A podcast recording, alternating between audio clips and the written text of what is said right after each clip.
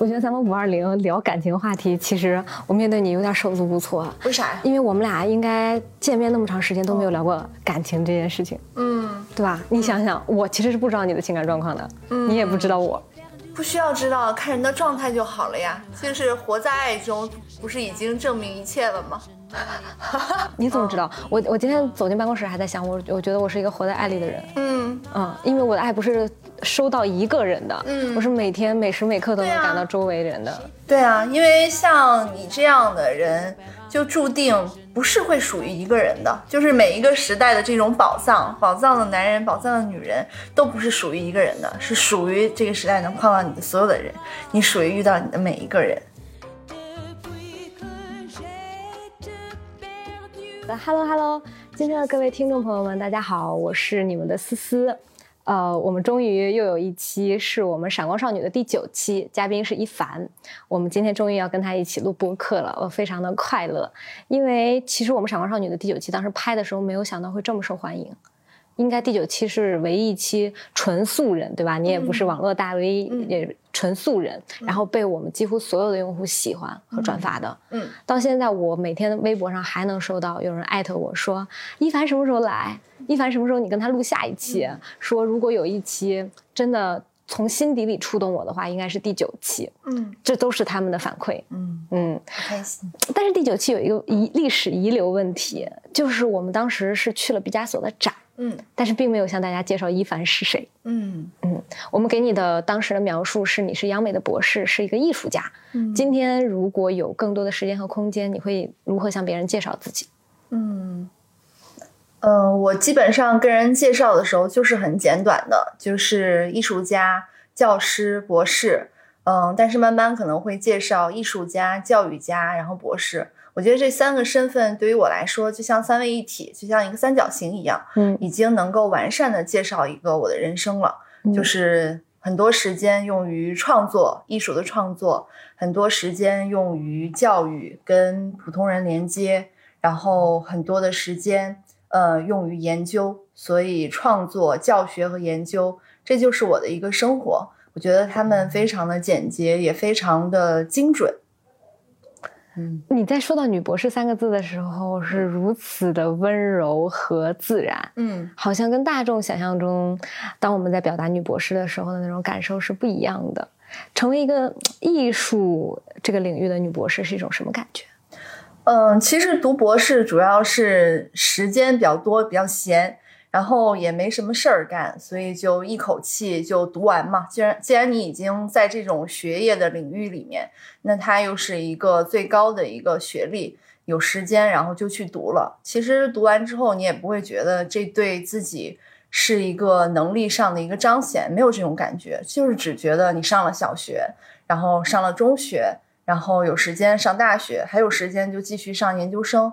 这样上完了之后，嗯，就是觉得好像整个完整的体验了一下这种学业的这种生涯，就在这个方面就是没有任何的遗憾了。然后在读整个，嗯，也是通过这种从小学然后读到博士，来亲身体验一下顶级的教育、最好的教育到底它的价值在哪里。我觉得这对于我做教学来说也是很有启发性的。我会知道学校教育的优势，我也会知道学校教育的这种不足，更加知道如何在育人的过程中，你要给学生那些在教科书里没有的东西，这些都是你要在社会上去经历才能获得的。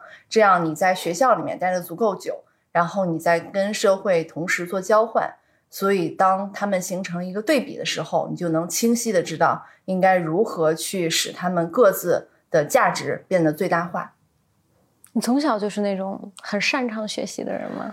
对我真的 特别擅长学习，你你的自信简直特别的自然，就是每次说到一个外界的标签或者是偏见的时候，嗯你都能非常自然的把它接住，然后做阐述。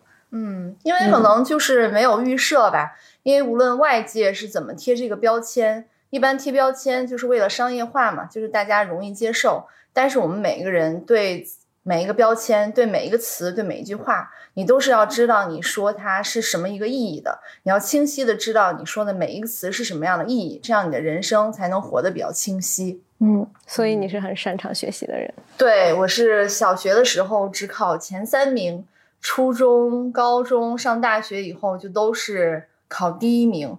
但这也不是代表说我多么喜欢学习，在学校里学习啊，只是我很清楚的知道。嗯，在学校这样一个系统里面，你如何去取得一个好的成绩，或者说更清晰的说，就是你知道如何去应试，它是有规律的。因为这个环境是非常小的，然后这些人也都是限定的，所以在一个小的环境里，限定性的人，他都是有明确的这种规则和规律。你把这个规律搞清楚就明白了。因为考试无非就是考点嘛。它并不是说你要去把书上所有东西都学会，或者是考你课本外的东西，你只需要把那些考点挪到考卷上，你就能很轻松的考到第一了。嗯，而且也是因为我刚上小学的时候，我爸妈跟我签协议，他们说只要你能每年考前三名，所有的时间都是你的。然后我就大概算了一下，我觉得很值，我就同意了。然后我就努力做到这一点。然后事实上，我们确实从我上学起，爸爸妈妈在学习这件事情上没有再过多的一个干涉，就是按照这个协议做好了。我做到我做到的，他们做到他们承诺的。嗯，你从一个小孩子起就是一个遵守规则的人，因为你会判断这个规则是有利于你的呀。因为小朋友们学校的时间就那么多，剩下的时间你要去做更有意思的事情，那是很有吸引力的。就像我小的时候，嗯，我爸爸妈妈说，你从现在开始，二年级的时候跟我说，你从现在开始到你高中毕业，你学到百分之八十的东西都是无用的，可能还是垃圾。然后，那你要花大量的时间去学习真正有用的东西。真正有用的东西在哪儿？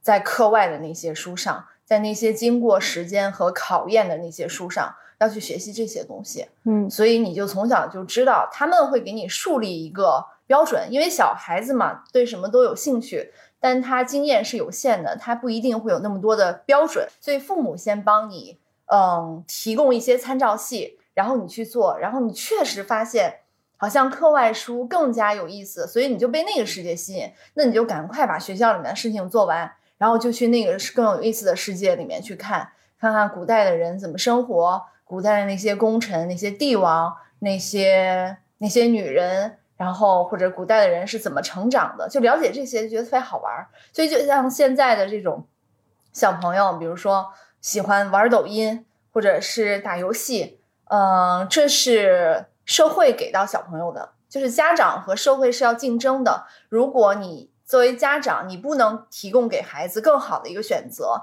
那孩子就会接受大众的选择。那么，如果家长能够给到孩子一个更有意思的选择，小朋友是非常聪明的，他是知道什么东西是好的，那他就会更加直接去追求那个更好的东西。所以，我觉得可能也是得益于父母永远是秉从人性，就是从人性和将心比心的角度来陪伴你长大，所以在学业上也是很轻松的就解决了这一块问题，很顺畅。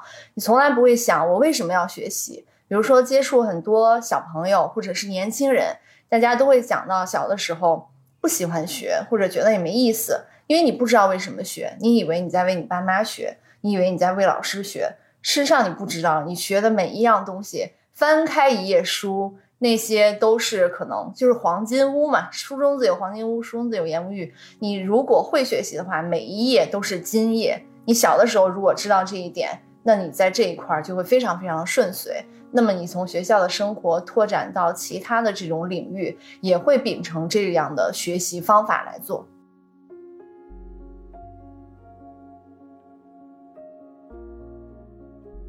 我听上去，你知道，有些人的选择就是，如果我不认可学校里的那一套，我就不走这个规则了，我打破这个规则，我不要了。嗯，但你反而是把它做一个平衡。你说我需要的，我需要拿到的东西就先拿到，拿到之外的东西我自己再去拓展。你不觉得这个你是怎么讲适度的叛逆？嗯，不一样。就是比如说，像我的家庭，爸爸妈妈就是普通的工薪阶层，而且那个时候也没有，就是在我们那个城市徐州嘛。然后也没有这种出国成风的这种氛围，当时没有，嗯，家长也不会想到把你的孩子送出去，也没有时间，也没有这个经济实力。所以，我爸爸跟我讲的是，比如说我小的时候对学校的一些规则，我觉得老师比较虚伪，就是一到教学检查就要打扫卫生，然后一到这种有人来听课，呃，那你就要就是提前跟学生排练好，我觉得这很虚伪。然后，甚至我觉得老师们在学校里面是只认成绩的，就是学习好的人就像有特权一样，然后学习不好的学生可能就是精神状态会比较压抑吧。嗯，然后我就觉得很不好，我就跟我爸说为什么要这样。然后我爸就说，嗯，在一个环境里面，如果你不能立刻的摆脱它，呃，你就要先学会适应它，你要先掌握改变自己的能力。当你自己越来越有实力的时候，你才能做出更大的一个改变。然后这个我就记住了。所以在这样一个环境里面，那我要做的就是先改善自己。先让自己成为这样一个环境里面，了解它的规则，然后胜出，然后慢慢的你跳出来。你看现在就开始做教育了嘛，就是把你曾经小的时候那种梦想，就是是就是拉开拉开这种战线，总总有一天你会做到你小时候想做的那些事情。就是人有两种能力，第一种能力是能人所不能，就是别人不擅长的我能。第二种能力叫百忍成金，忍人所不能忍，别人不能忍的你能忍，都是对我们一种身心能力的一种要求。所以小的时候如果做到，长大就会好一些，轻松一些。比如说，如果跳脱这种规则，嗯，当我们慢慢成长，越来越富有，我们在有孩子的时候，如果我们不认可，我们当然可以有更多的选择。可是，在当时那样一个有限的环境里面和条件下。呃，你要做出适合那个环境的选择，都是做什么样的选择，要根据当时的一个条件、心理状态，然后放长线来看，来做出一个判断。我觉得你爸爸好智慧啊，嗯，他虽然在，因为我和你是老乡啊，你懂的。虽然在我们那个小城里，嗯，但你爸爸是一个有智慧的人。我也觉得是，确实觉得他挺有智慧的。我后来。嗯，看我小的时候以为所有的爸妈都是这样的，但是后来我才发现不是，很多父母是不了解怎么去养育子女的，然后他们自己成长中遇到的问题没有解决，然后就变成了育儿的问题。其实所有育儿的问题最终都是育己的过程当中那些问题遗留在那儿，所以变成育儿的问题。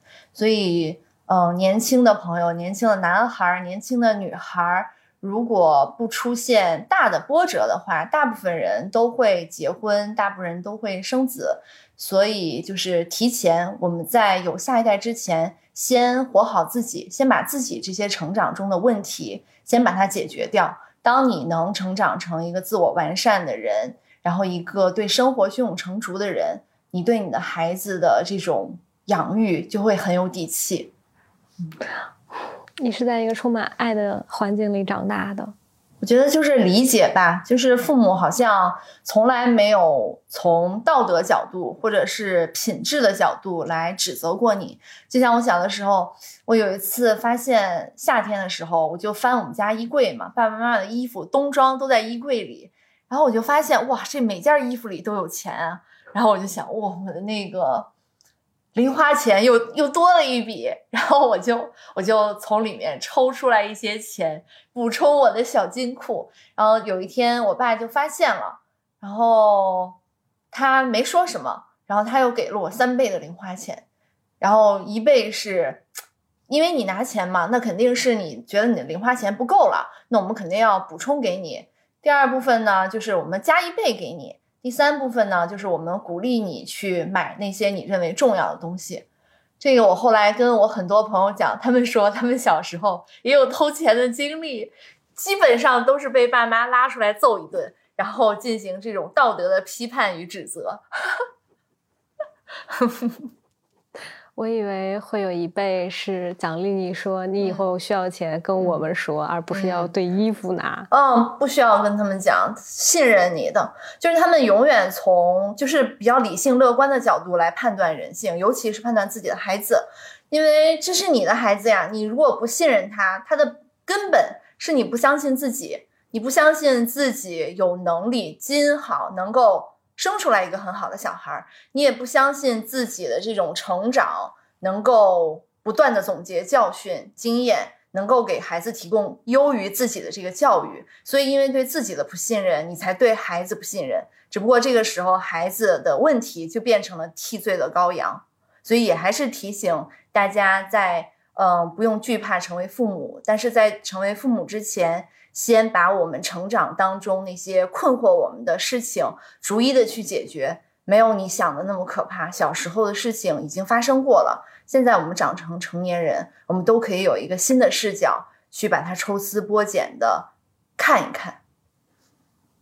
你在成长过程中解决过什么样的困惑？是作为一个让你成为一个理性乐观的成年人当中非常必须的？嗯，我觉得小的时候好像有一个比较大的困惑。但是好像也是到到研究生的时候才解决，就是因为你非常擅长考试嘛，你在这个体系里面一直都是获胜者，所以有的时候你是嗯是享受着那个荣誉来学习的，或者是为了那个荣誉来学习的，但这是不对的，这依然是有偏差的。即使你从中得到了好处，但这依然是不够精准的。就所谓的这种学习。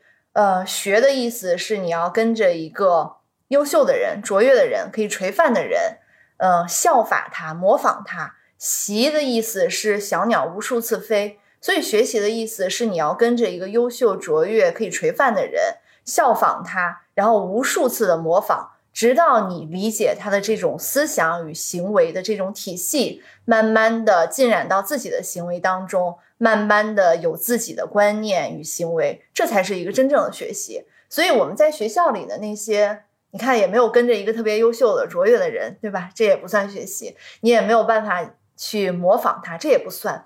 所以当时只是在一个小的规则里面，为了获取那样一个好处去付出时间，这个是不对的，是有偏颇的。所以那就养成了我好像很长时间就是为了享受。得第一或者很好的这种体验，但有一天你会发现，嗯，这个动力是不足的，因为有一天你也会觉得，你就算得了最好，你不断的拿奖，或者是你不断的得到奖金，然后这又有什么意义呢？嗯，好像并没有，就是让你的生活变得更好。后来我就开始反思学习的目的，学习的初衷到底哪里有问题了。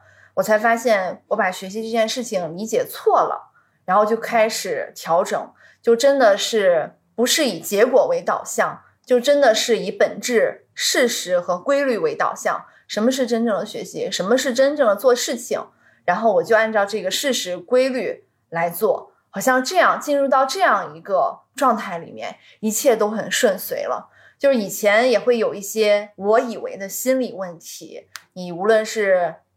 考试可能没有考好，或者是高考的时候第一次高考的时候失利，嗯，或者是遇到一些情感上的波动，会有一些不能立刻解决嘛？因为你没有那个方法，不能立刻解决。嗯，如果总结一下，你认为学习的意义是什么呢？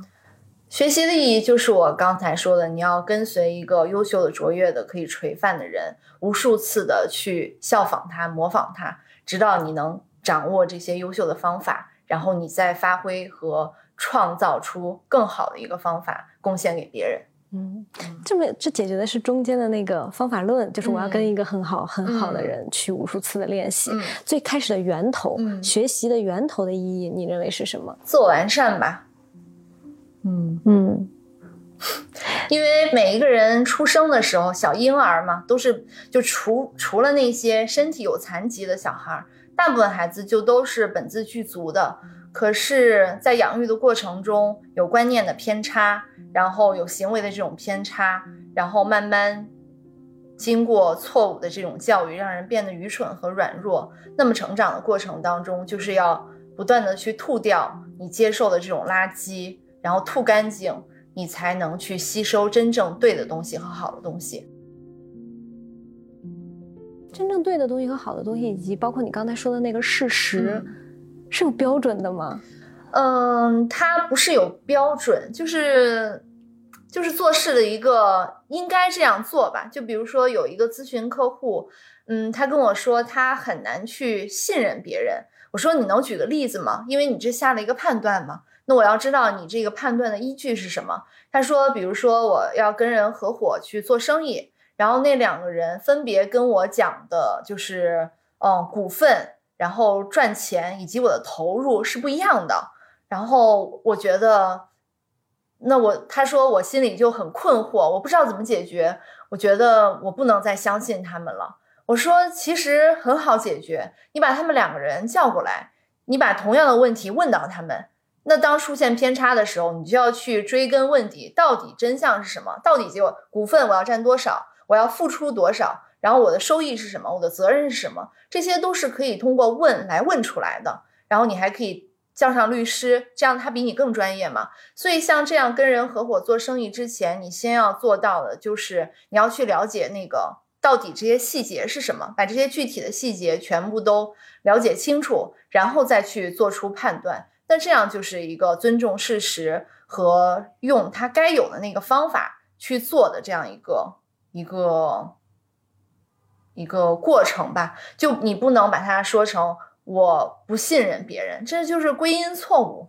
嗯，所以就是有很多这种，比如说还有一个咨询客户，他说他跟金钱的关系很不好，然后我说那你跟我讲讲，你这跟金钱关系怎么不好？就是大家总是特别善于给自己定性，是不是这个上学时间提炼中心思想做多了？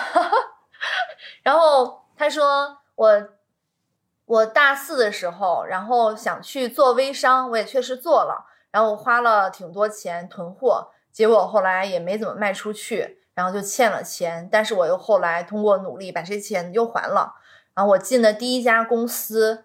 嗯，结果因为疫情的原因，他是一个做健身瑜伽瑜伽老师。然后他说，因为这种疫情的原因，不是那种线下的这种体验健身中心都关了很久嘛，所以老板也欠了他们工资，还没有还上。嗯，我说这不是你跟金钱的关系不好呀。比如说你大四的时候，你就想去做微商了。踩住了一个这个热点，说明你的这种感受、这种商业的嗅觉是很灵敏的。然后你去勇敢的做了，又说明你是很有魄力的。只不过你在做生意的时候，你还是没有尊重事实。我们要既然去做微商，那你是不是要先去找一个做过微商、做的不错的人？你先跟人聊聊，到底这是做微商是啥意思？怎么盈利？怎么管理？怎么搞货？怎么发展人？你这些东西他一无所知，他就冲进去了。现在这就是年轻人嘛，然后我说，那你这个赔的钱是你真正花的学费，你在学校里交的那些钱叫托管费，上学的本质是托管，所以你在那儿只是交托管费而已。你这刚进入社会就被打脸，这简直就是上就是命运对你的热爱呀，就让你刚进入社会就把你扇清醒了。然后让你交了第一笔学费，你这以后是不是做生意都非常谨慎了？你是不是立刻就老老实实去上班了？然后他说是。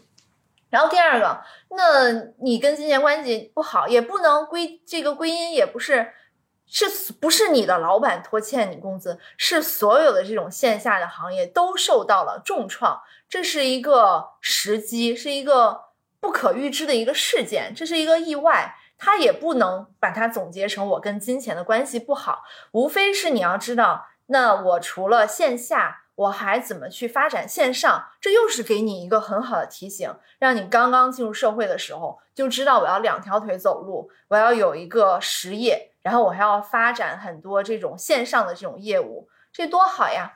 你看，这就是不尊重事实，靠自己的这种臆想幻想，就很多人都生活在。幻想当中，因为看现实是需要能力的，就是你要仔仔细细的看，你要花时间去看，你不光要用眼睛看，你还要用耳朵看，你要用心看，这是很需要体力的，很需要脑力。那很多人不愿意去花这个力气，那你就要最后被结果打脸。如果能被打一下，就收获了这种经验和教训，这是非常值得的。但也有的人可能会啪啪啪打打了好多年，然后才清醒。反正就是相信，就是相信生命的善意，就是上天制造你来到这个世界上，他不是平白无故制造你的，他没事儿，没没有想着我要给你多少磨难，我要把你制造出来虐待你，不要这样想。你要想，你来到这个世界上，就是世界对你充满了这种期待，很信任你在这个世界上，所以你要把这种感受到这样的善意，然后放到自己身上。遇到问题的时候，去找你的前辈，去找这个行业里面做得很好的人，非常虚心的请教他们。比如说做付费的咨询，或者是送给别人礼物，或者是请人引荐，都是可以的。就是保持一种求知若渴的。这种很虚心的、这种尊敬和臣服的态度去跟人相处，一定会受益很多的。但这些都是年轻的时候很容易犯的问题。嗯，你别说年轻了，那那还有三十多岁依然犯这样的错误。所以错误不可怕，嗯，最好的就是每一个错误都是一个最喜欢你的老师，然后你要从这个错误里面去总结、去发现。如果你看不出来，你就请别人来帮你发现，反正错误在这儿，只要只要你想从中得到东西，一定会得到比你付出的多得多的收获。嗯，你这两个咨询案例其实聊的一个是事业上的，一个是金钱上的。嗯，有没有最近你的咨询客户中年轻人遇到感情上的问题、爱的能力的问题？嗯。呃，咨询客户里面女性就会分为未婚和已婚的，然后未婚的小伙伴确实会更多的去呃遇到情感的问题，比如说一个咨询客户，嗯，他就说他谈了一个男朋友，然后很长时间他也没有跟父母说，因为怕父母不同意，因为男方的这个经济条件不是很好，但父母还是希望。自己的女儿嘛，就是为人父母总是希望，呃，自己的孩子能够跟一个经济实力比较好的人在一起，因为其实很简单，呃，因为我们做父母的时候，就是把自己的这种财富资源给到自己的孩子，那我们顺其自然的就期望，嗯，接下来还有一个人把这样的东西给到我们的孩子，但这是做父母的他们的一个站着的角度，嗯，可是每一个人要有自己的一个思考。比如说，我就问这个女孩儿，嗯，那我们看一个人，我们是要看这个人德行和才能。就首先看人，就是看德行和才能，他是不是一个非常真诚的人，是不是一个非常正直的人，是不是一个，嗯，哦，当然品行基本上就这两个就行了，就一个真诚的人，一个正直的人。然后接下来是才能，他是不是一个非常自强不息的人，然后他是不是一件对做事情的时候。很用心和有责任感的人，通常如果具备这两点品质，呃，无论男女都会做事情，还是成为人生事业的合伙人、家庭的合伙人，都会做得很好。嗯，因为要想的长远一点，就比如说，如果一旦和这样一个人结合，其实就是你们两个人的经验交织在一起，这种他能不能更加的增益你？或者你能不能更加的增益他？如果他能增益你，或者你能增益他，同时他是一个德才兼备的人，那么就是可以义无反顾的去选择这样一个感情，无论对方现在的这种经济状态是什么样子，因为这是眼下的。但是人是一个长线发展的，什么是支持人能长线发展的根本？就是他的德行和能力。嗯，这就对于年轻女孩是这样一个想法，因为很多时候，如果看的那个标准如果太细，她多高，嗯，她有多少头发，然后她多重，或者她月薪多少，这些都太局部了，就是舍本求末了，你没有看到那个最根本的东西。然后对于已婚的嗯女性来说，就是容易会忘记初心。比如说，很多女性嫁给自己的先生，通常是会选择，反正我的咨询客户啊，基本上都是嫁给了，嗯，他们选择的时候，他们觉得这个男生可能性格很好，或者是，嗯，做事情很用心，很有责任心，他们觉得这样一个男生是优于自己的，所以她嫁给了他。但是在过日子的过程当中，就忘记了这个。嗯，会对对方提出很多的要求，或者是希望对方听自己的，那这个是违背你的初心的。你是因为他比你强，就是这种强弱，它一定是动态平衡的。只要是两个人，一定是有一个人的认知的认知和能力是更高。那不可能是两个人是一样的，因为一定要做对比，一定是有的。那么强者有强者的这种美德，强者的美德是要去庇护和提携。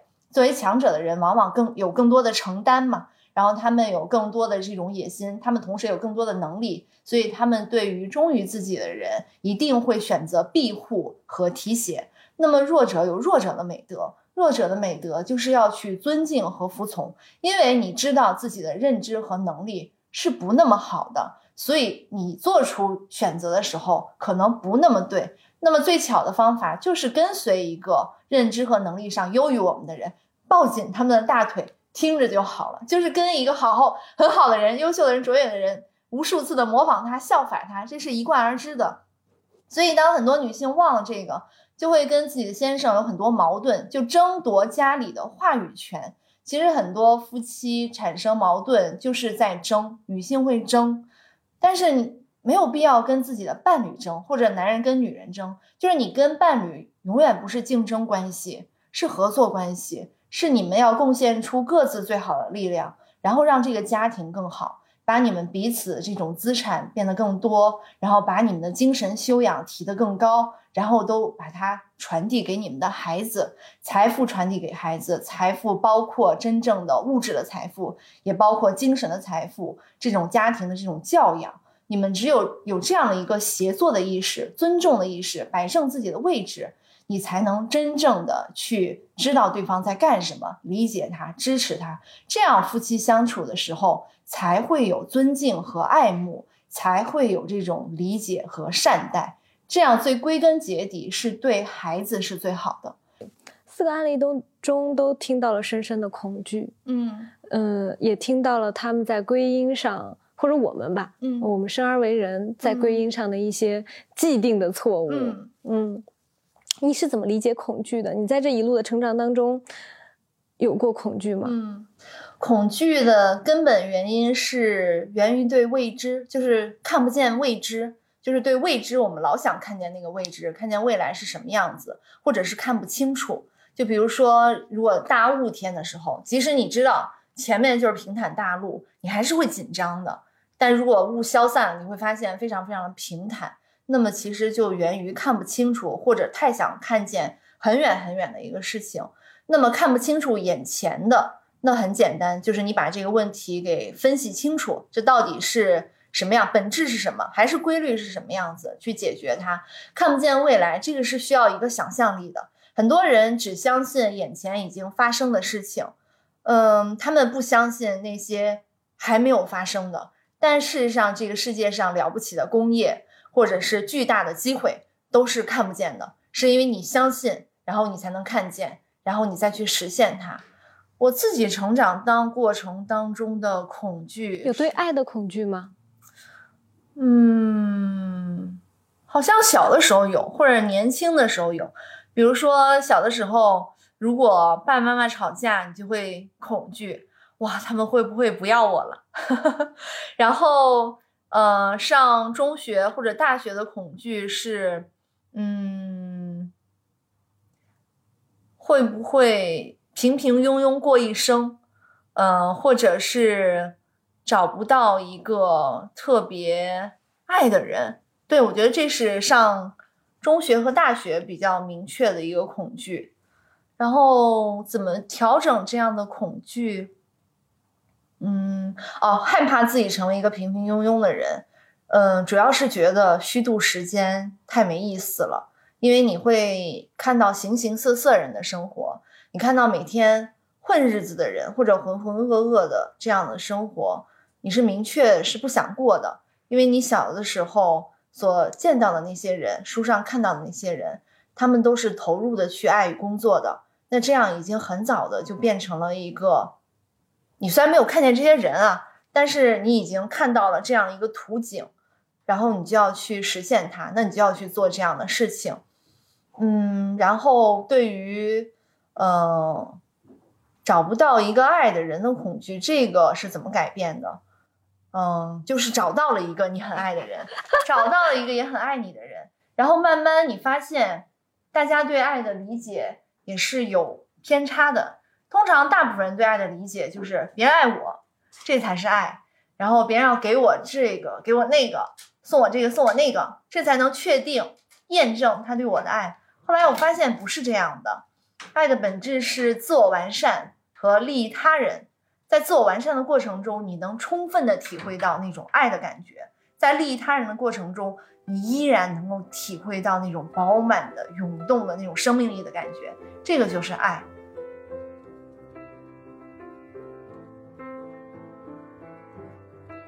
所谓的爱其实是给予。当你觉得爱是要索取来的，是别人要给你的，那别人想给你就给你，不想给你不给你。所以你永远在担心。他会不会不给我？别人会怎么样？可是当你真正理解了爱的意义，你就知道爱是自我完善和利益他人，爱是给予出去的，爱是对爱是给出去的。你永远能把自己身上最好的东西给到别人。今天我有一个什么特别好的收获，我想跟你分享；或者今天我赚了一笔钱，然后我想买一个特别好玩的东西，我想送给你。就是你永远，我们都是。有自己的，有自己的所有的，那么我们再把所有给到别人，其实你给出去就说明你是有这个能力的，不是你给出去你就没有了。相反，你能不断的给出去，就说明你在不断的积蓄能力。那么如果你不断的去给出去，嗯，爱很多人，然后帮助很多人，那你就会永远活在爱中。然后想明白这个，就也没有对爱的恐惧了，因为你已经活在爱中。你已经变成爱了，嗯，我觉得这样是一个很有意思的转变，嗯，但这些也就是成长的过程中自己观察、自己经历、自己总结的，嗯，当然最关键的就是你身边要有良师益友，就是比你年长的这种老师朋友，跟你同龄的同时代的老师朋友，然后他们是给你帮助最多的一个人。他们永远在任何的一个领域是优于你的，所以要经常的去请教、去了解、去交流。他们是你人生的护城河。嗯，这好像也是我的习惯。嗯，呃，对于我来说，我人生最大的享受就是如同此刻跟你聊天。嗯嗯。因为我也从呃，我我记得我投资人跟我讲一件讲过一件事情，很好玩儿。就有一段时间，他特别希望我去做一个商业操盘手的俱乐部。我说为什么？为什么你也投过类似的公司？他们做比我做更擅长。他说做这个俱乐部的本质其实搭台子给别人唱戏，你不能觉得自己很懂。嗯，一旦你觉得自己很懂，别人就没得唱了。他他比较欣赏我的一个特质就是我我真的愿意把这个台子搭好了，让别人来唱。我也真的愿意学习、听、倾听，甚至是臣服。嗯嗯，对，我也发现你身上这样一个特质了，就是看别人的时候眼睛真是闪闪发光的。就是我们有一次在家里面吃饭嘛，就是那次我们聚会，然后你走了之后，在座的每一个人都在说：“哇，这个思思，这个眼睛真是放着光，整个人的感觉也非常的舒服。这样的人不优秀不成功，这是不可能的。”嗯。嗯，很多人会问一个问题，呃，至少是我们这边的用户哈，他们经常的困扰来自于我此时此刻不优秀，嗯，好像就如同你其实是个学霸，嗯，你在滚在一个正向的循环当中，而这个正向的循环会给你不断的反馈，嗯，我可能天生热情，拥有一定的社交能力，嗯，天生追逐了某些东西，以至于我也滚在这个正向的循环里。嗯，那你觉得那些并不那么擅长于此的人，他们该如何开启呢？嗯，我觉得很多八零后或者九零后或者年轻的人都会经历一个困惑，就是心理学里面会讲“不优秀不配活”嘛，就是我不优秀，我有什么资格去接近那么好的人？我不优秀，我有什么资格去拥有这么好的东西？我觉得这其实不是优秀的问题，而是你去如何定义优秀。大部分人这种优不优秀不配活，是因为他们自动的把自己带入到了曾经家长给自己塑造的一个规范，就是别人家的孩子，你看看别人家的成绩怎么怎么样，怎么怎么样，那是你接受了他们的洗脑，你把自己送到那样的规范里了。你没有想到，优秀它其实是一个能力评级，每一个人有每一个人的能力，别人有别人的能力，那你也有你的能力啊。你可以完全尝试着不用上爸爸妈妈的套，或者是不用上各种 PUA 的套。你要清楚的知道，你是有自己的能力的，你是要给自己的能力来做一个评级的。我们一定是可以通过学习让自己变得越来越好。然后我们要找到自己的兴趣点，找到自己的志向，然后在做事情的过程中尽量做到臻于完善。那你就会慢慢慢慢的，十年、二十年。用心的做一件事情，然后达到一个优秀的一个评级，这是一个对自己的一个嗯尊重，嗯。这个我也在经常听说。我记得我上一次出差的时候碰到了我们的同事，我们同事说最近他喜欢一个很优秀的男孩，就觉得很不好意思跟他讲话。嗯，我当时也引发了这样的思考，我那瞬间有点愣住了，因为我很少有那种这个男孩比我优秀，我我我我该怎么跟他对话？我是不是应该把我自己变得更优秀，我才配跟他在一起？嗯，我好像很长没有这样的感受了，就是因为我对于优秀的标准和定义产生了更多元的思考。对，嗯。我觉得一个更优秀、更优秀的人，他他需要什么？嗯，一个人需要什么？比如我们创业，我们就会去思考说，我的用户需要什么，而不是我想要什么。嗯，我想要的东西可能给到我的用户，用户就会能感受到我那个自大的 ego 在作祟。我是想控制，而不是真心的想为他服务。嗯嗯嗯，我之前就是有一个朋友就说，他有一个好朋友，他问他，他喜欢上一个女孩儿。但是他觉得他没有钱，就是暂时还没有钱，嗯，或者是好像也没有在一个很好的一个工，有一个很好的工作，所以他不敢去表白。然后我们当时另外一个男性朋友就说，他真的没有这样的困惑，他觉得就喜欢一个人，就是很喜欢他，你觉得他闪闪发光的。然后，那你身上有闪闪发光的地方呀？那说明你是看不见自己的。你要反思的不是。嗯，我如何去靠近对方？而是你要首先反思的是我如何看到自己身上的这种闪光点，因为你看到自己身上的闪光点，你才会真正去明白每一个人都有闪光点，同样每一个人都是有局限的。我们人与人之间不是独立生存的，不是所谓的独立男性或者独立女性，人与人的生生存是依附与协作。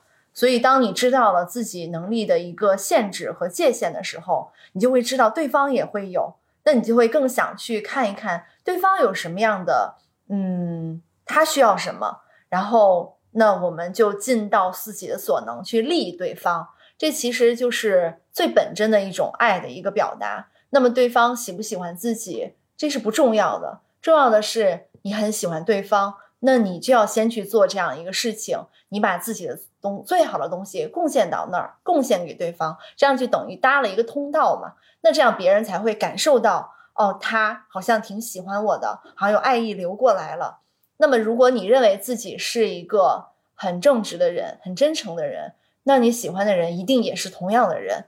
那么，对方一定也会给到你更好的一种回馈，即使不是爱情，也是会比爱情可能更加宝贵的东西，真正属于你的那个东西。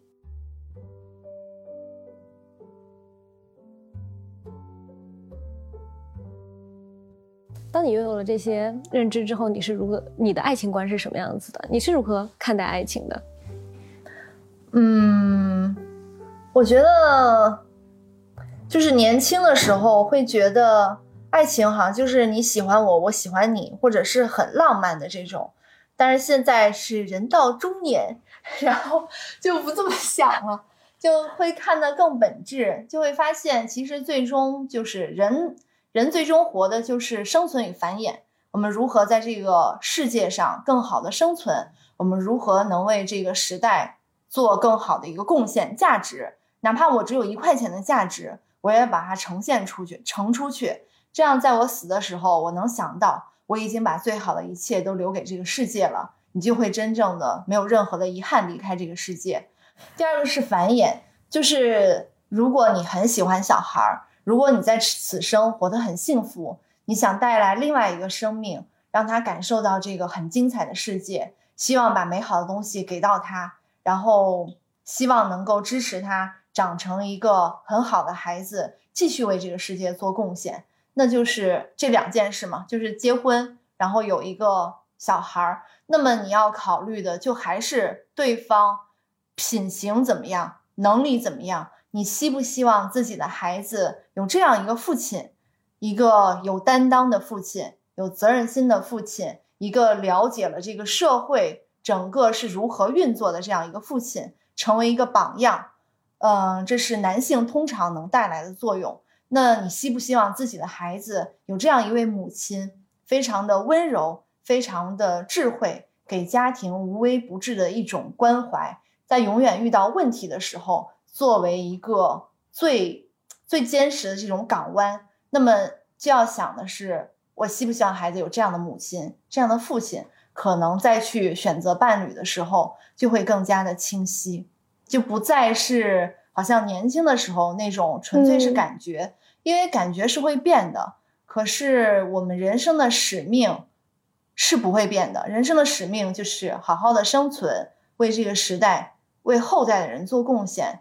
然后繁衍，然后去生育孩子，教养好一个孩子，或者是为，呃，如果不生孩子的朋友，可能就是去为更年轻的生命去做铺垫，把自己人生积累的那些经验与财富流传给他们，相信他们依然能把这个世界变得越来越好。那么这个就是长远的一个使命。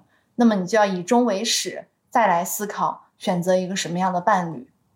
我最近就在思考这个问题。嗯，我我其实有一种感受，这个感受不一定为真。我们爱全人类是简单的，爱一个大的个呃大的目标群体是简单的，爱一个具体的人是难的。嗯，我我会在思考，我到底适不适合成为一个妈妈？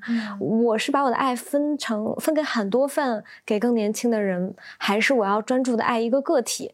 我在专注爱一个个体这件事情上产生了极大的困惑，我会觉得这是我必要走的路吗？这是我的必要的选择吗？嗯。嗯，我还听到一个说法叫，其实尤其是对我们这些做创业的人来说，你选择了什么样的生活方式，嗯，你选择了什么样的另一半，嗯，你就选择了什么样的创业模式。嗯，对对，尤其是一开头你又说的那些啊，我当然这不是一个咨询，我只是想把我的感受传递给你，嗯，就是。我开始在思考你那个问题：如果我有能力为一个更大的群体服务，嗯，我的爱好像不想那么只局限于一个人，嗯嗯嗯，这个就是每一个人，就是我觉得，比如说，当你说爱全人类是简单的，爱一个人是难的，但这句话是别人灌输给你的，还是你自己总结出来的？要首先想这样一个问题。那么在我听来，我觉得这句话是不合理的。因为其实不存在看全人爱全人类，爱的当爱的本质是自我完善的时候，它是对自己的；利益他人的时候，它是有具体的指向的，它一定是具体的这些人。所谓的爱全人类，通常是诗意的、文青的这样一种表达。我们真正思考过，其实我们能辐射的就是具体的人而已。那么，如何选择这样一个生活？嗯，你要首先清楚自己是你的能力的边界在哪儿。如果你的能力的边界可能只能服务好一个家庭，那就服务好一个家庭。如果你的能力边界是能够就是温暖和照亮更多的人，那就去温柔和就是去温暖和照亮更多的人。就要知道自己的能力边界在哪儿，然后就要知道人生。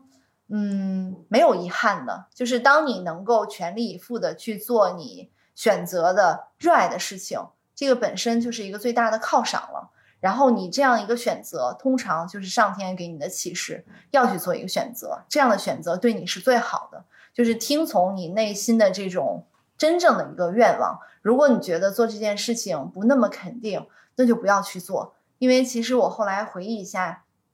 自己成长过程当中做一些关键的选择，其实都是很确信的，不会有怀疑的。我要做这个，就是我我觉得它很值得做，它很有价值去做，那你就去做。如果你现在还觉得我还想不清楚，还没有那么明白，那就先保持一种想不清楚和不明白的一个状态，慢慢的在观察，然后在一个合适的时间点，你的答案清晰了之后，怎么做都是最好的选择。嗯嗯。不需要给自己一个固定的一个答案，必须要这样，必须要那样。人生没有那么多必须，必须就是必须认识自己，必须清楚的知道自己的需求，满足自己的需求，然后长成一个活在爱中的这样一个人，然后你才能去了解他人，再去爱他人。嗯，在认清自己和了解自己这个领域里，你有什么经验和方法吗？你是如何了解自己的？嗯，我觉得要找镜子。嗯，就是如果你能，就是良师益友是镜子嘛。然后书籍里面那些你很崇拜的人，你很喜欢的人，他们也是镜子。就是我们通常是不是只有照镜子的时候才能看见自己，在之外就再也看不见了。然后你有的时候会发现那个镜子上有很多水渍，那你看自己就像满脸痘一样，或者是那个镜子是个变形的镜子，要么把你照胖，要么把你照瘦，那这也不是一个好的镜子。或者你还去照哈哈镜。那就更不好了，就是你这样得到的结果都是扭曲的，是不正确的，所以还是要先去尽量找你身边比较有智慧的人，比较有实力的人，把自己的这种困惑和问题分享给对方，让对方来照见自己。你通过不断的跟这些。很很智慧的、很优质的人，这种交流，慢慢的就能照见自己本本来是什么样子了。我们不可能孤立的认识自己，我们也不可能不在关系中认识自己。所以，去建立各种各样的关系，然后尤其在优质的关系、优质的家庭关系、亲人关系、情感关系、金钱关系、资源关系里，去不断的。校正清晰对自己的认识，我目前觉得这个方法是最好的，就是跟活人交流，跟了不起的人交流。其实地狱，我们我们讲的地狱和一个家庭的模式，嗯，就你你看见过什么故事，你就会相信什么故事。我现在能够能够觉得，可能或随便一个更年轻的人看，觉得啊好辛苦好累啊，好不想过你这样的人生，但是我就是感觉就是常态。真的是常态，是因为我小时候看见的我们家里的生存模式，或者是他们的创业故事就是这个样子的。对，所以我觉得这就是我的人生，所以我也不会觉得啊好辛苦，躺着怎么样？可能我躺着觉得不舒服，我躺着觉得荒废，人生无意啊！会不会我这个？对啊，人生终将长眠，何在于这一时？对，但是你可能看到的就是有了更多。空闲和放空的时间，你才能思考出，你把人生排的不那么满的时候，你才能有真的创作的灵感。嗯嗯，对，可能这就是职业，职业不太一样吧。因为我觉得你总体来说做企业、做实业，这跟我们好像做作品、做创作还是有一些不一样的。就是你们 肩负着更伟大的使命，然后要为这个时代的人做更多的贡献。就是我们要比你们轻松一点，嗯，所以要多多向你们学习，然后要记录你们，然后要把你们这样的人想方设法的，嗯，用一种嗯有创意的形式，从来没有的形式留在艺术品里，嗯，就是艺术一定要去记录一个时代，嗯，最高的那个文明的高峰，我觉得就是。像你这样的人，自强不息的人，渴望做贡献的人，非常非常有大爱的人。嗯，你最近在创作什么作品吗？没有，我最近先把书稿写完了，然后又去工作坊，然后又开始设计新的课程。我觉得我目前的问题就是我没有问题了，所以我就我就广泛的接大家的咨询，帮大家解决问题。因为我觉得以前做创作是因为我有很多困惑，我有问题，我想不明白。可是我现在都想明白了，那我就要去了解更多人，帮助更多人，然后这就变成我的生活。当我的生活告一段落的时候，我再去做创作。就艺术，它一定是基于你的生活现实的。你要先成长成一个有真知灼见的人，成长成非常了解这个时代的人，你才能成为一个有真知灼见的艺术家。和能够把这个时代精神提取出来的艺术家，所以我也是不着急。那你觉得这个时空里，此时此刻我们跟我们的小时候，嗯，这时代之间有没有什么变化？太有变化了，我可不想回到小时候，我觉得现在太好了。哎呀，好在哪儿？感谢科技和互联网，我最感谢的。嗯，就是如果没有科技和互联网，你能得到的最好的东西，无非就是那些。了不起的经典那些书，可是那些书也都写了好多年了。书能被写出来，一定已经跟你现实的这个社会已经发生差距了。你即使已经掌握了，但它还是有这种时间差的。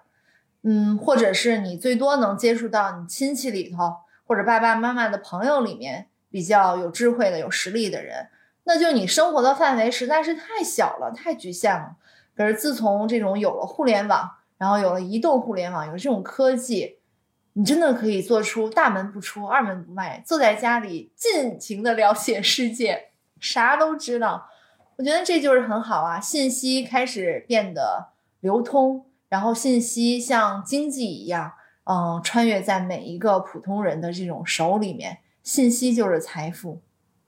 嗯，而且我必须反馈你，给你一个感觉，你是我认识的所有艺术家里，嗯，对经济最了解、最感兴趣的，你 对经济、对商业、对时代的那种。就是饱含的那种好奇心和你自己的那个理解，是是我们当提到一个艺术家中是不呃提到一个艺术家时，是不会把这些想象在他身上的。嗯，我觉得这可能是跟我之前做这种艺术家的研究有关吧，就是因为我研究的这些艺术家都是非常有智慧的人，他们绝对不是只会做创作，他们一定是非常洞悉人心和人性，非常了解这个时代的需求的。这就是所有卓越的艺术家共有的一个品质，我觉得，所以当我们如果能对这种卓越的艺术家做一个研究和了解的话，就会发现我这样的才是常态。呃，就像鲁本斯做着外交官，然后同时又给别人画画，然后维米尔做着这种生意，接接这种生意定制都接不过来。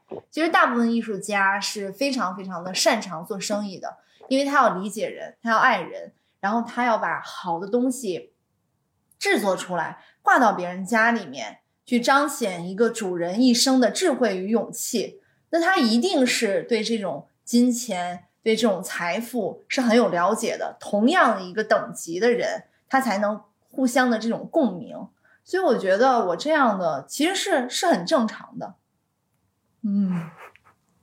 嗯嗯，对啊，尤其是那种像扬州八怪这样的艺术家，都是生意做的风生水起的人，跟我想象中的那种落魄艺术家对，那是文学家塑造的。就是嗯，大家如果想对艺术感兴趣，或者对艺术家感兴趣，还是要直接去看艺术家自己写的东西，就是不要看文学家塑造的人物。就是文学创作，它是需要冲突、矛盾，需要很激烈的。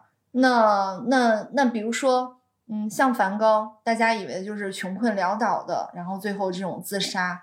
那事实上，梵高过着什么样的生活？过着财务自由的生活。他的家族就是做画廊卖画的生意，是一个很大的家族，很有钱。然后他的弟弟也很有钱，那他弟弟就给他开工资嘛，开的工资比那个普通的中产还要高三倍，那就在当时是不愁的。所以他。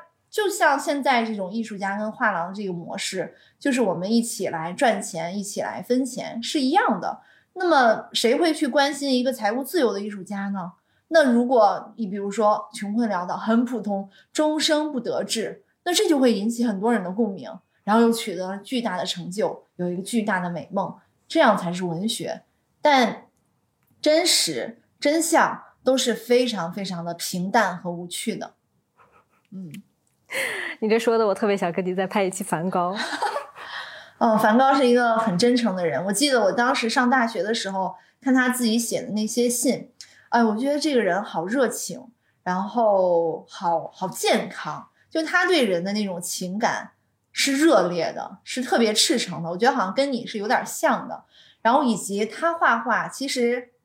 他这种年轻早逝，其实是精力这样用完了。因为如果多去看梵高的话，你就会发现他画的那个画的体量，就是他每一笔每一笔的这种力度、强度、密度，都是要远超过就是同级的这种艺术家可能十倍都不止。因为一般画画嘛，我们讲虚叫什么虚实相生，有虚有实。但在梵高的画里面，每一笔都是凝结他的这种能量的。就像我们做事情的时候，你每分每秒都高度的精神注意力集中，跟你就这样糊弄事儿是完全不一样的这种消耗，所以他其实就是精力早早的就已经用完了，所以最后就早早的这种离世，当然也会有一些可能意外的这种情况，嗯，其实这个才是真相，嗯嗯，你喜欢真相，真相只有真相才有力量啊，只有真相才是才是能给人启发的。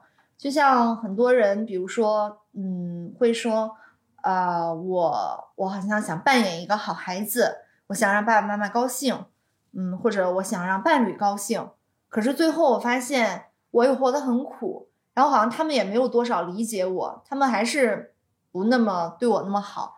我说是因为你在提供假象给他们，在他们做事情的时候，你不高兴了，你没有说，你也去，你也没有做这种反抗或者提示别人，你放弃了这个权利，那么别人不知道真相是什么，别人只能基于你给出的假象做出一个反馈。那你得到的就是基于假象的一个反馈，这是自己应得的。所以你要反思的是，为什么我去说假话？为什么我不把真相说出来？那么这些结果就是你要去承受的。因为一个人说假话，嗯，他是很耗神的。因为假话，你说了一个假话，你要说其他的假话，非常的消耗。那么，当你说假话的时候，其实你的灵魂就有一点变形了。今天一句假话变形一点点，明天一个假话变形一点点。假话说多了，你就没有灵魂了，你就找不到自己了。那这个损失是巨大的。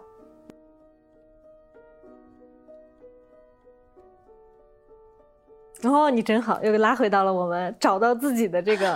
话题，你最近在做工作坊的时候，大家的困惑是一致的吗？你觉得这个时代的困惑，大家的困惑？嗯，这一期工作坊比较有意思的是，零零后、一零后、八零后、九零后、六零后、七零后比较平均。以前的工作坊通常大部分是八零后、九零后、零零后，就是年纪长的人也有，但是会比较少。所以这一次就看到很有意思的这种现象，比如说，嗯。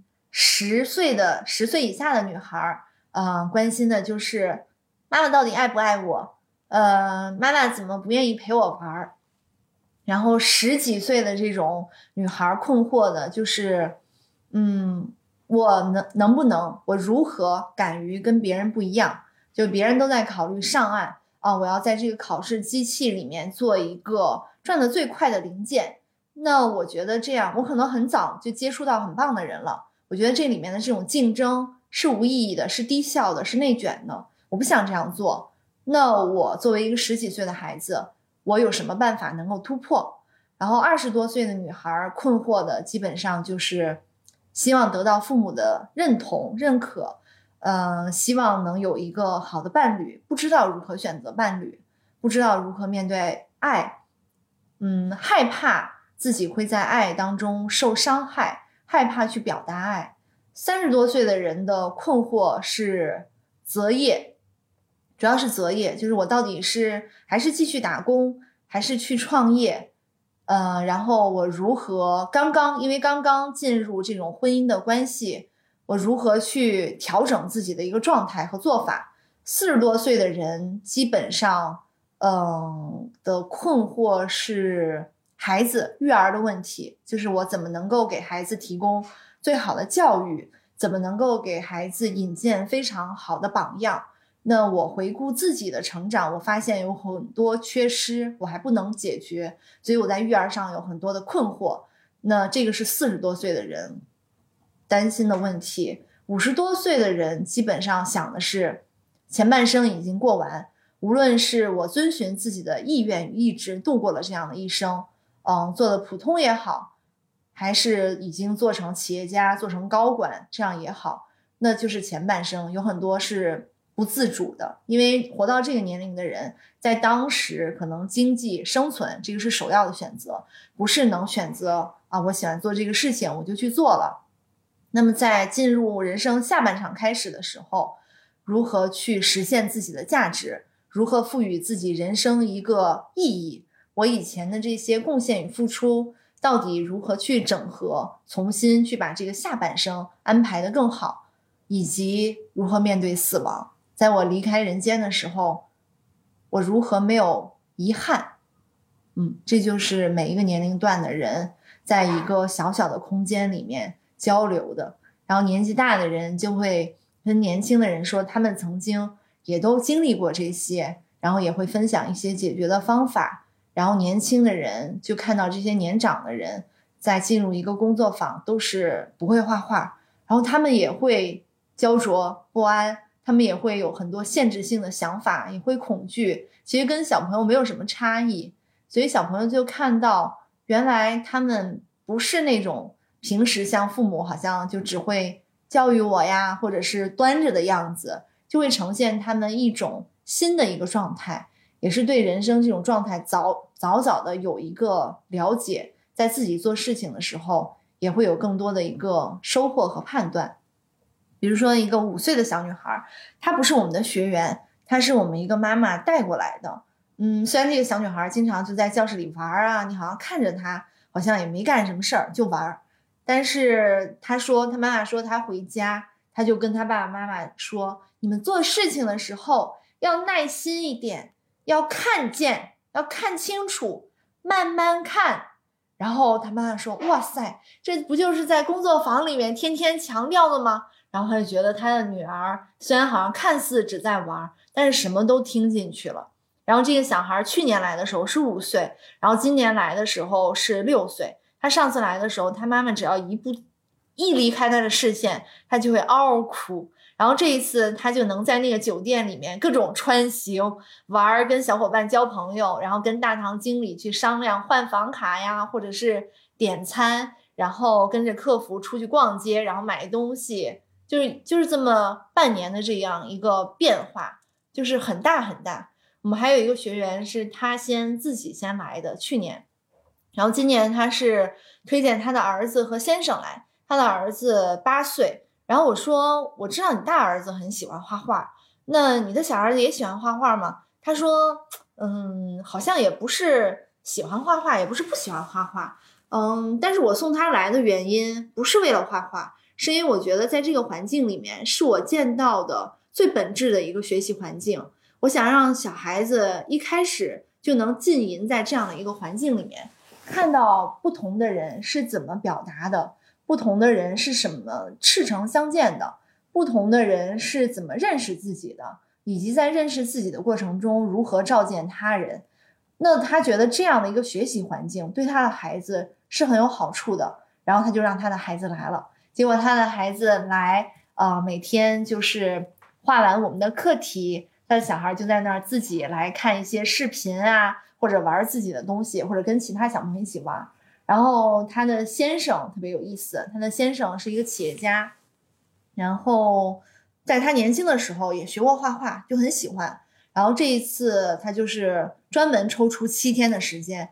也不管企业干什么了，反正虽然最后几天也不断的打电话呀，联系工作事宜，但那前几天真的是非常的专注。然后他说是难得的去体验一种非常和平、喜悦的跟事物本质相连接，没有很多的杂念，对于他来说也是一种馈赠。然后他通过这些刷新自己的目光，启发自己来思考。让自己的感受时时处于一个新的状态，他觉得这种收获对于他做企业来讲是有很大的帮助的。我们永远能看见别人看不到的东西，我们永远能看到别人看不见的机会，我们就能抓住它。然后我们还有这种审美和求真的能力做一种加持。那他说他现在的企业已经是行业里面的 top three 级了，他觉得做到 top one 也是很快的一个事情。我就觉得不同的人就能听到，就是不同的人在这儿听到不同的人生的这种故事，而且在这个环境里，默认就是百分百真诚，然后流淌着百分百的善意与信任，所以对每一个人来说都是一场疗愈。嗯，哦，我这里安利一下，如果想要参加我们一凡工作坊的朋友，听到这里，其实可以给我发私信。嗯，我们现此时还不知道我们未来会推出什么样的线上或者线下的活动，但是如果你喜欢一凡的话，至少我们可以开始 follow 起来。嗯，我们一定会第一时间把它之后的信息同步给大家。嗯，发私信给我就好了。这里安利一下，对我也会一直跟思思，我们也在敲，就是跟思思、涵涵我们一起来敲模课，就是看找到一个非常巧妙的形式，适合大家的形式。思思非常的热爱他的客户，时时刻刻都想为大家提供最好的东西。那我们就一起想怎么能够做一个这个时代没有的，嗯，很不同的，能够带来最大价值的东西。再给到大家，嗯，我其实最感性的课，最感兴趣的课题，肯定还是如何用艺术疗愈爱。嗯，因为我觉得大家都在说，用一个概括性的词语，就是说这一代是一个爱无能的一代。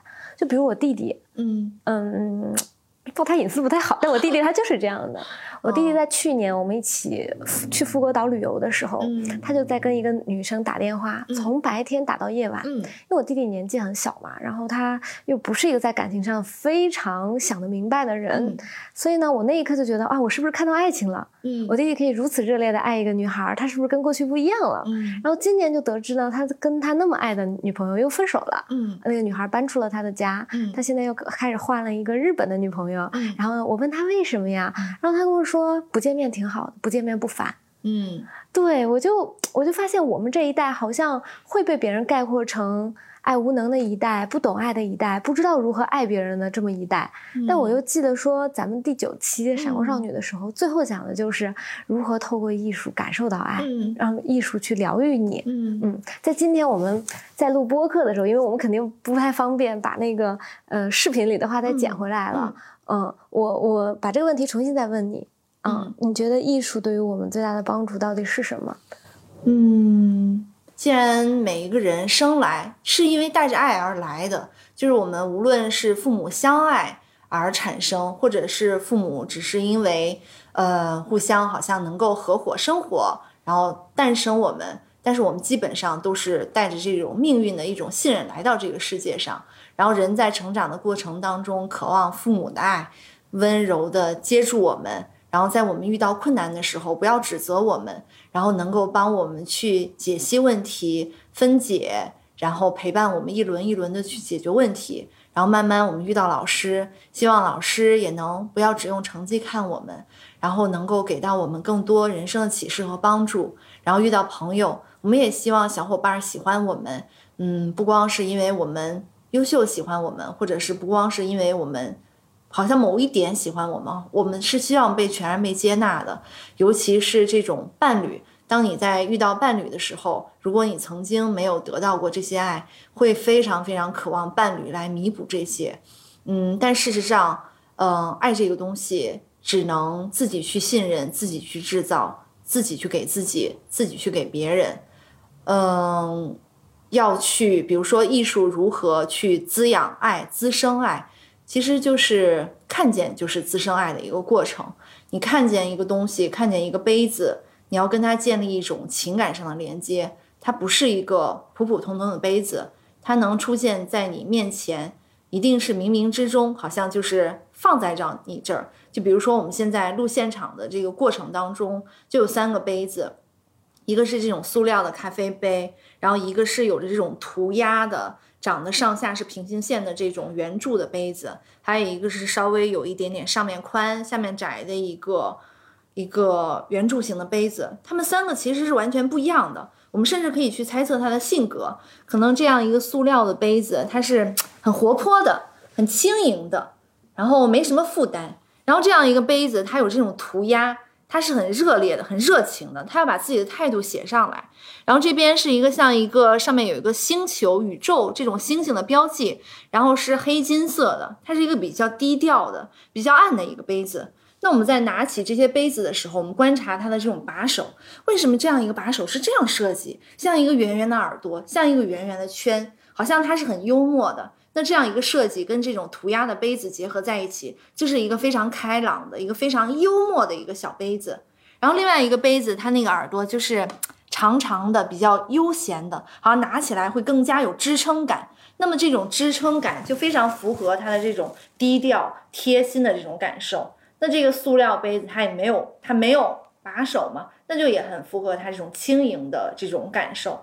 所以我们看到任何东西的时候，真的是要看进去。去体会它，体会它为什么这样设计，体会经由这个东西去感受设计它的人他们的一个心意，这样跟物背后的一个心意产生连接，才是真正的看见。你会得到很多你之前没有想到的一种馈赠和启发。那这其实就是你贡献了爱，你把你的注意力放到那儿。然后你因此收获了设计这个东西的人他们的心意，他们的智慧，这样就是一个爱的一个流通。然后当有流通在流转的时候，流动的时候，人是很活的。人在这种很活的过程当中，才有生命力。这种体会到生命力，希望去给予，然后非常坦然的去接受这样的一种感觉，就是爱的感觉。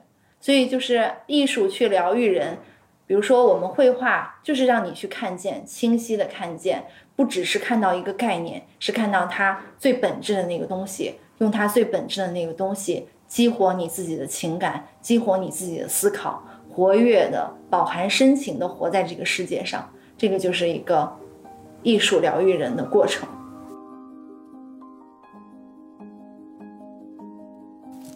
好。嗯，非常感谢大家的收听。我们晚一点要和一凡开会了，所以今天的播客呢就录到这里。嗯，还很喜欢我们一凡的用户，如果你是第一次听到他的声音，也可以去闪光少女的平台去检索第九期的闪光少女的节目，在那一期里我们聊了毕加索。好，谢谢大家，非常开心跟思思做了这样一场交流，我也是精神食粮，收获满满。就是一种幸福的感觉，希望大家在听的过程当中，也能经由耳朵感受到我们的爱意。谢谢大家，拜拜，拜拜。